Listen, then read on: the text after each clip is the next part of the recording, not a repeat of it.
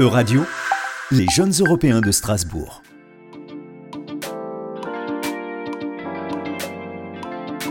Créole. Je suis créole. Ma terre natale est brassage de peuple, de culture, et de langue. Jadis, des colons ont posé sur des terres tropicales, petits pieds et drapeaux d'une Europe lointaine.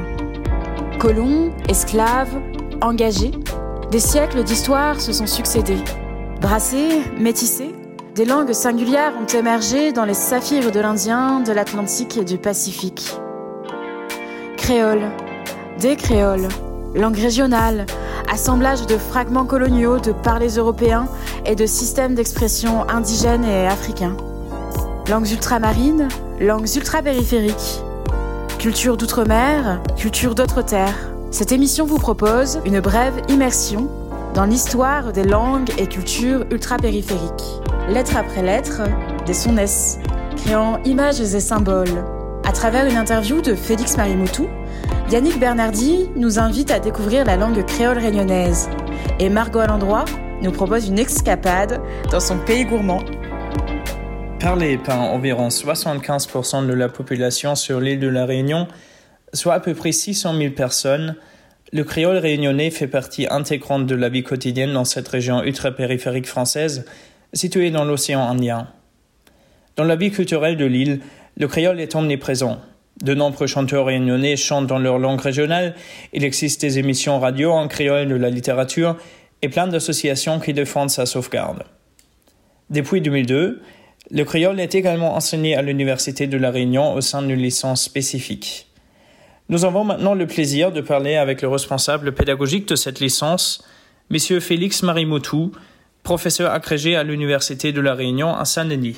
Monsieur Marimoutou, merci d'avoir accepté notre invitation. Bienvenue dans notre émission. Pourriez-vous brièvement expliquer comment le créole réunionnais a émergé et euh, surtout de quelle langue euh, a-t-il été influencé au cours des siècles? Alors, le créole réunionnais, d'après ce qu'on sait, hein, en fait, il n'y a plus de théorie dans cette histoire-là. Je vais vous parler de la théorie la plus, comment dirais-je, la plus répandue. Euh, le créole réunionnais est né dans, dans, dans, la rencontre des colons et des esclaves euh, à la fin du XVIIe siècle et au début du XVIIIe siècle. Donc, euh, entre les années 1685 et les années 1700-1720, le créole réunionnais est né. Euh, de, cette rencontre entre les esclaves qui étaient euh, d'horizons divers, et notamment ils venaient de Madagascar, mais certains venaient aussi d'Inde déjà, quelques-uns venaient d'Afrique, et les colons qui étaient essentiellement des colons français qui étaient venus à la Réunion. Et euh, ce créole s'est forgé euh, d'après les, les, théories, euh, la, théorie la plus en vogue, c'est celle de Chaudançon, Robert Chaudançon. Le créole s'est formé à partir donc d'un substrat, enfin pensée d'époque bien sûr, parce que nous sommes au XVIIe, XVIIIe siècle. La langue française n'est pas celle que nous connaissons aujourd'hui, elle n'est pas encore tout à fait unifiée. Hein. Donc c'est vraiment des, apports différents de, régions françaises, plus les apports des, euh, des esclaves euh, qui, qui, étaient sur, sur, le territoire, qui ont créé cette langue. Dans ces années-là, euh, la date précise n'est pas encore euh, fixée. Et euh, par la suite, la colonisation française a d'abord cherché à éradiquer les langues régionales euh, au profit du, du, français standard, on va, on va dire du, du, français métropolitain. Euh, comment le créole réunionnais a néanmoins pu survivre face à cette violence symbolique et comment est-ce que le, le, créole réunionnais a évolué au, au, fil des siècles? Disons que la politique, la politique linguistique française qui consistait à, à, faire disparaître petit à petit les langues régionales euh, date de la Révolution française à peu près. Hein. Donc, euh, bon, nous à la Réunion, on est un petit peu en retrait par rapport à tout cela, dans la mesure où on était quand même relativement loin de, de la France, hein, plus de 10 000 kilomètres. Euh, les relations, enfin les transports, euh, les communications étaient très très longues. Donc, euh, cet isolement relatif a pu jouer un petit rôle dans le fait que la langue a résisté. Et puis la langue a résisté puisque les, les réunionnais, les locuteurs réunionnais étaient les plus nombreux et continuaient à parler le créole. L'école n'avait pas encore joué ce grand rôle euh, qui commence à jouer en France à la fin du 19e siècle avec Jules Ferry et tout ça, où commence vraiment à se mettre en route la machine, je dirais, impérialiste de la langue française. Nous, l'école à La Réunion, elle, elle apparaît beaucoup plus tard. Enfin, la massification et la, généralisation de l'école apparaît beaucoup plus tard euh, à La Réunion, euh, dans les années 60 à peu près. Euh, et c'est à partir des années 60 que commence vraiment, si on peut dire, une, tentative ou une volonté euh, d'assimilation à marche forcée de, Réunionnais, avec comme, comme corollaire la, volonté aussi de faire disparaître de l'espace public en tout cas la langue et la culture réunionnaise, mais il ne reste pas moins vrai qu'elle a toujours résisté. Au XXe siècle, ça a continué. Hein. Euh, parler, écrit, chanter, il y a des textes qui ont été publiés en, créole, des chansons, des contes, des histoires. Donc, euh, ça n'a jamais vraiment... Enfin, ça a résisté de l'intérieur, si on peut dire. Hein. Ce sont les Réunionnais eux-mêmes qui se sont euh, qui, ont résisté. Et puis bah, comme euh, vous savez une langue disparaît lorsque le dernier locuteur disparaît comme nous sommes encore très très très très nombreux. Cette langue elle est là. Bien évidemment bien évidemment nous avons aussi subi à partir des années 60 70 euh, l'entrée en force d'une part comme je l'ai dit de la langue française dans le système éducatif et dans l'espace public l'entrée en force avec la radio la télé et puis l'école. Nous, subissons aussi depuis quelques années, mais ça, je pense que ce sont toutes les régions euh, du monde qui le subissent, euh, la, mondialisation, avec bien sûr tous les aspects, et notamment l'aspect linguistique de la mondialisation qui se calque plutôt sur une langue anglaise ou une langue anglo-américaine ou quelque chose comme ça. Mais cette langue continue, et même, je crois, elle reprend de la vigueur, de la force, justement, comme vous l'avez dit en introduction, parce qu'il y a beaucoup, beaucoup, beaucoup de, jeunes écrivains, chanteurs, euh, conteurs, enfin des, gens qui euh, utilisent cette langue, même pour euh, écrivains, même pour écrire, hein. même la publicité utilise la langue créole. La langue créole est à la télévision, à la radio. Donc, elle est, elle est, bien sûr, elle est à l'école, bien sûr. Hein, depuis, elle est à l'université depuis 2002. Elle est à l'école depuis une dizaine d'années à peu près. Hein. Donc, euh, c'est une langue qui, qui continue son, son, son, bonhomme de chemin et qui reste extrêmement dynamique euh, parce qu'il y a beaucoup de gens qui l'utilisent.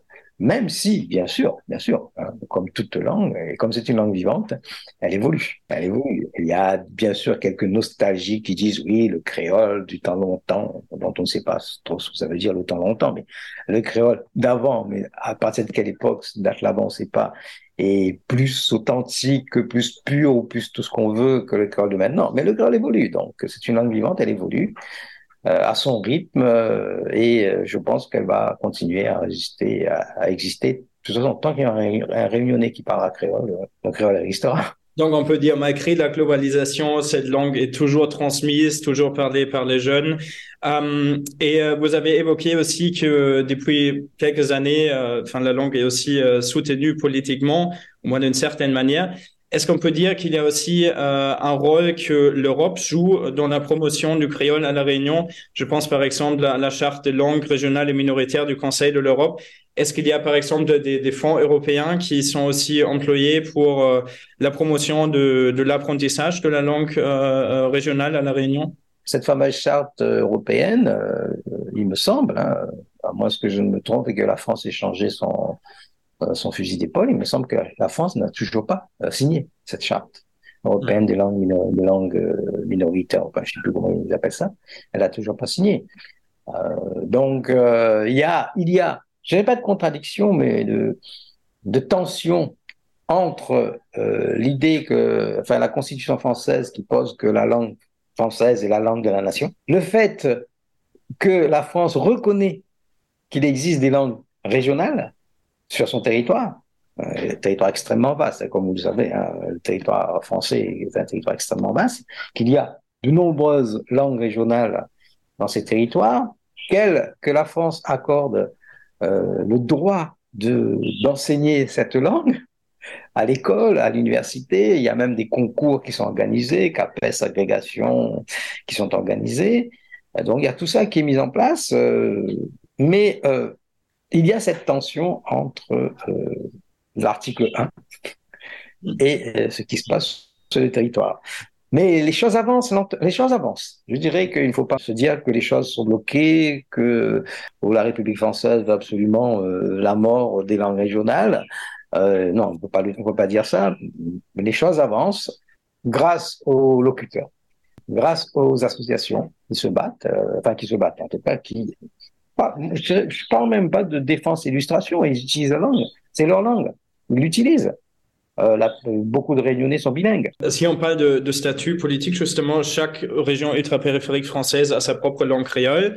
Mais est-ce qu'il y a quand même euh, des similarités entre, par exemple, le créole martiniquais et le créole réunionnais et euh, aussi en termes de, promotion de langue, est-ce qu'il y a aussi de chair de créole dans les autres euh, régions ultra-périphériques françaises ou est-ce que cette chair de, langue créole à La Réunion est une exception? Alors non. dans les quatre, dans les quatre bah, je sais plus comment on dit d'ailleurs, Dom, Drôme, Rup, euh, enfin bref, Guyane, Martinique, Guyane, Guadeloupe, Martinique et la Réunion, euh, la promotion institutionnelle du créole euh, se fait de la même manière. C'est-à-dire qu'il y a le CAPES créole concerne l'ensemble des, quatre, des quatre départements. L'agrégation créole concerne l'ensemble des quatre départements. il y a des études créoles qui sont menées euh, dans les quatre universités, donc il n'y a pas de souci, il n'y a pas de problème. C'est après chacun marche à un rythme différent, bien sûr, mais euh, si, si, vous voulez, la, la, structure globale est la même, hein, il n'y a pas de souci. Ah, euh, le, créole réunionnais, vu par rapport aux autres créoles, je pense, je suppose qu'un Martiniquais, un Martiniquais, un Guadeloupéen se comprennent assez bien, puisqu'ils sont très très proches et c'est la même histoire de peuplement quasiment. Euh, je pense que vu la proximité entre la Guyane et la Martinique ou le Guadeloupe, euh, il peut y avoir des échanges beaucoup plus fructueux et des intercompréhensions beaucoup plus fines entre ce qui se passe. Alors nous, comme, comme nous sommes à 10 000 kilomètres de Paris, alors là, je ne sais combien de milliers de kilomètres de, de, de des autres territoires, euh, notre créole n'a pas été créé tout à fait de la même manière par les mêmes peuples, puisque les euh, du côté de la Guadeloupe, c'est la traite atlantique qui a beaucoup beaucoup joué. Donc euh, tous les euh, les esclaves africains qui venaient d'Afrique de l'Ouest, enfin, de ces bassins-là, et qui sont allés de l'autre côté là-bas, donc avec leur propre langue d'origine, leur propre structure. Nous, c'est plutôt les esclaves d'origine malgache, l'Afrique de l'Est et quelques esclaves d'origine indienne au départ. Donc la, la base de création n'est pas la même. Ce qui fait que les créoles ne se ressemblent pas, même si on appelle ça des créoles. Et donc, est-ce qu'on se comprend? Ben non. Je veux dire, euh, euh, un réunionnais qui n'a jamais euh, fréquenté la langue, une langue créole atlantique, ne peut pas dire qu'il comprend ce créole. De même qu'un créole atlantique qui n'a jamais fréquenté la langue réunionnaise, créole réunionnaise, ne peut pas dire qu'il la comprend. peut-être qu'il va, comme ça, il va se dire, tiens, là, il y a peut-être des choses qui, qui, qui, résonne, mais je pense que c'est tout. Hein. Enfin, moi, personnellement, je n'ai pas la prétention de, de, dire que je comprends le créole guyanais ou martiniquais ou guadeloupéen, même si, euh, même si euh, il m'arrive parfois de lire des textes dans, dans ces créoles-là. Mais je n'ai pas la, la prétention de, de, tout comprendre. Il me faut un dictionnaire, il me faut une grammaire. Vous avez déjà évoqué la grande diversité des populations euh, sur l'île de la Réunion. Il y a aussi certaines populations qui parlent pas du tout le créole. Mais euh, est-ce qu'on peut dire qu'il y a quand même un, grand rôle du créole pour, euh, pour, pour la création d'identité régionale, même pour les gens qui parlent pas créole? Pour les Réunionnais, je pense que la langue joue un grand rôle dans la construction de, de ce qu'ils sont, même si euh, ils n'ont pas tout à fait conscience de cela. Mais bon, ça c'est c'est un processus, euh, je dirais, euh, psychique euh, qui se fait un petit peu malgré nous. maintenant, quand un Réunionnais va dans un pays étranger, là, il se rend compte qu'il qu'il a une langue, qu'il a une culture. Surtout, il a une, langue, bien sûr, mais il y a surtout une culture qui est portée par la langue, mais pas que, puisque la culture est portée par autre chose. Maintenant, les, les, personnes qui ne parlent pas créole à la Réunion, est-ce qu'ils se sentent réunionnais sans être créole? Ça dépend, ça dépend de, leur rapport à, à l'île, en fait. Ça dépend de la manière dont ils perçoivent le territoire dans lequel ils sont. Et euh, mais je pense quand même que euh, y a un phénomène d'acculturation qui se produit peut-être à leur insu, c'est-à-dire à travers la cuisine, par exemple, ou à travers la musique. Quand ils se mettent à écouter des, textes ou des, chansons, que ce soit du Sega, que ce soit du Maloya ou, euh, d'autres types de, chansons en créole, quand ils, quand ils mangent euh, de la cuisine réunionnaise, riz, grain rougaille, euh, il y a des phénomènes d'acculturation qui, qui, se produisent et puis ils entendent aussi parler créole. Donc il y a, je pense, des phénomènes comme ça de, de, de passage d'éléments culturels qui, qui se font. Après, moi, je connais des, des, des, noms, enfin des noms réunionnais, c'est-à-dire des gens qui ne sont pas nés à la Réunion, mais qui sont là depuis euh, pas mal de temps. Quelques-uns, je ne vais pas parler pour l'ensemble de la population réunionnaise l'ensemble de la population de, de ceux qui, ne sont, sont pas mais ceux que je connais, ceux que je connais, eux, ils, se sentent réunionnais. Je veux dire par là, lorsqu'ils euh, partent dans un pays, même quand ils partent en France, euh, ils ont un sentiment d'étrangeté par rapport à la France. Comment le créole réunionnais est-il valorisé pour le marketing de l'île? Euh, il y a par exemple la label euh, euh, Nous l'a fait pour promouvoir les produits régionaux qui, qui, sont produits sur l'île. Euh, Est-ce qu'il y a une certaine stratégie aussi parmi les entreprises, par exemple, pour promouvoir le, le, patrimoine créole linguistique? Oui, oui, bien sûr, oui. Enfin, les entreprises, je ne sais pas, mais si, bien sûr, il y a, comme vous l'avez dit, hein, nous l'a fait. Là, dernièrement, la région, non pas la région, le département de la Réunion, euh, sur, sur les écrans télévision, euh, font passer euh, une, publicité, enfin une annonce pour promouvoir les produits que eux-mêmes promeuvent. Donc, pour dire que le département de la Réunion développe et met en avant un certain nombre de produits de la Réunion donc il y a, il y a un travail qui est fait. Il y a bien sûr des entreprises réunionnaises qui, euh, au salon d'agriculture qui va se passer là bientôt à Paris, euh, il y aura des, des entreprises réunionnaises qui viendront avec des produits de la Réunion, euh, soit les produits agricoles, soit le produit phare quand même que tout le monde connaît, les produits phares que tout le monde connaît, c'est-à-dire le rhum et la vanille, mais aussi la, la valorisation de plus en plus la prise de conscience de plus en plus qu'il existe un patrimoine euh, matériel, et pas seulement, bien sûr, il y a un matériel immatériel, l'inscription des montagnes euh, Pitons et Remparts, euh, patrimoine immatériel de l'UNESCO, bien sûr, a un grand rôle, l'inscription du Maloya au patrimoine de l'UNESCO joue un grand rôle, il y a des actions qui se font, il y a aussi une prise de conscience, je crois, de plus en plus importante de la part des Réunionnais de la richesse de, leur de l'île, notamment de la richesse en termes de, par exemple, de, plantes. Euh, les plantes médicinales sont de plus en plus mises à l'honneur et il y a même des émissions parfois à la, télévision où on invite un tisaneur pour parler de certaines plantes médicinales, des tisanes. Donc, euh, de plus en plus, il y a une prise de il y a aussi toute une prise de conscience sur le patrimoine, cette fois-ci matériel, euh, l'architecture. Euh, là, on, est en train de réhabiliter, je pense, avec les fonds européens cette fois-ci, le pont de la rivière de l'Est, qui est un pont qui a été construit au XIXe siècle et qu'ils sont en train de, de réhabiliter.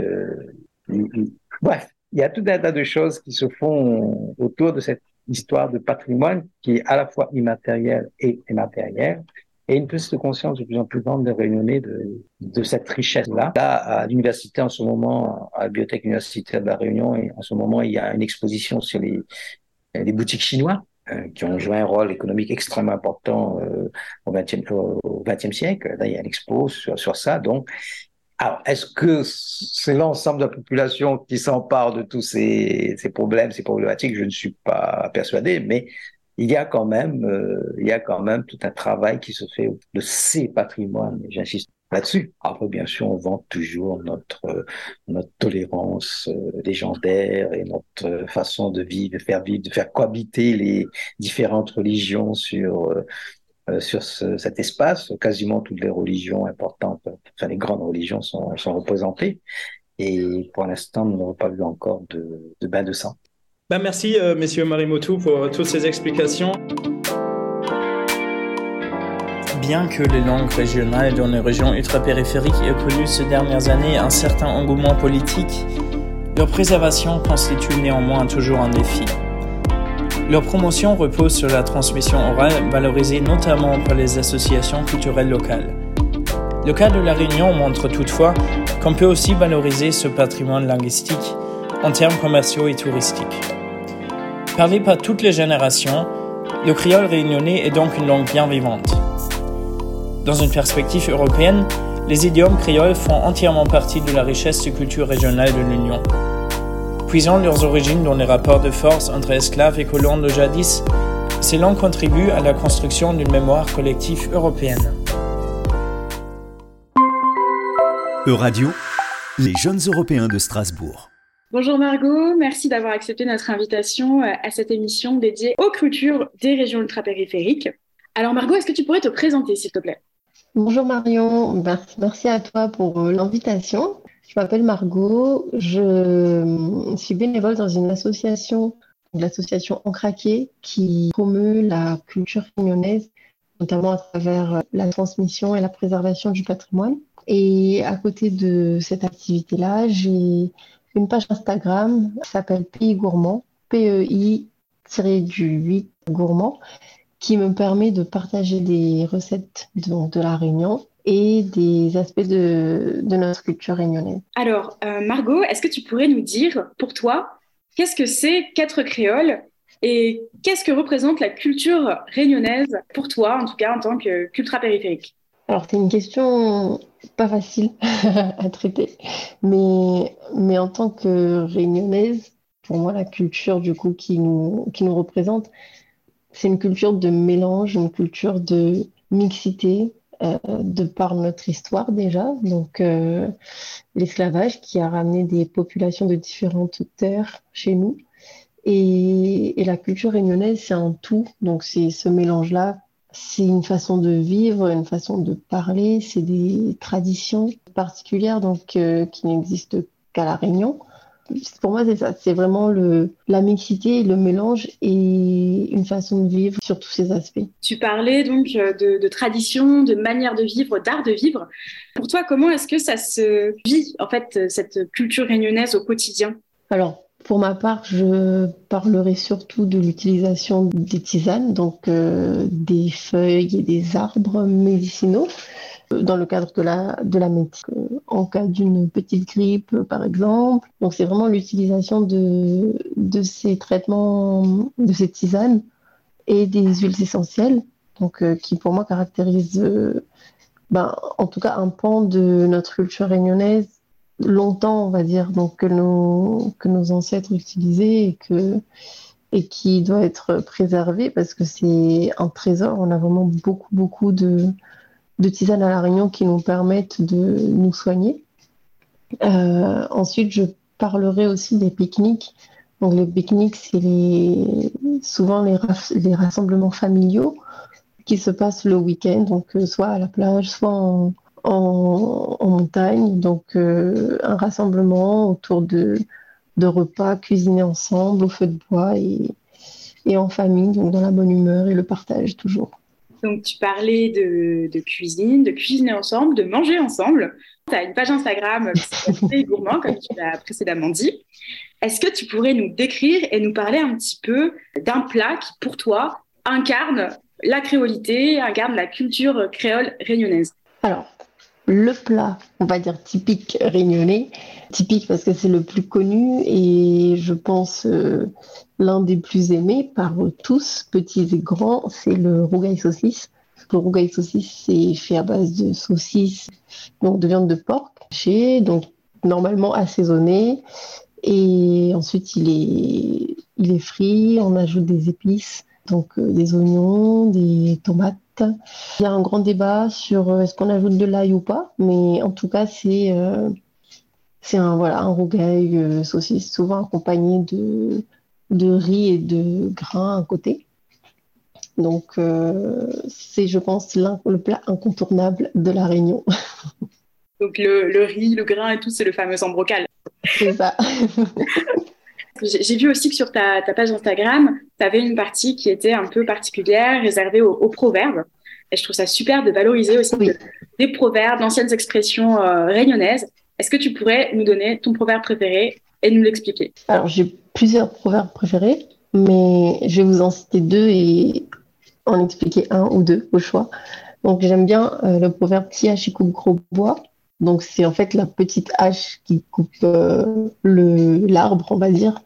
Et ça veut dire en fait qu'il faut qu'il faut pas se fier aux apparences parce qu'une petite hache, à force de persévérance, à force de coups donnés au même endroit, à force de stratégie, de comment on l'utilise, peut venir à bout d'un arbre et, le faire tomber. Donc c'est vraiment euh, va toujours persévérer pour arriver à ses fins. Le deuxième proverbe que j'aime beaucoup, c'est comme de l'eau sur feuilles songe.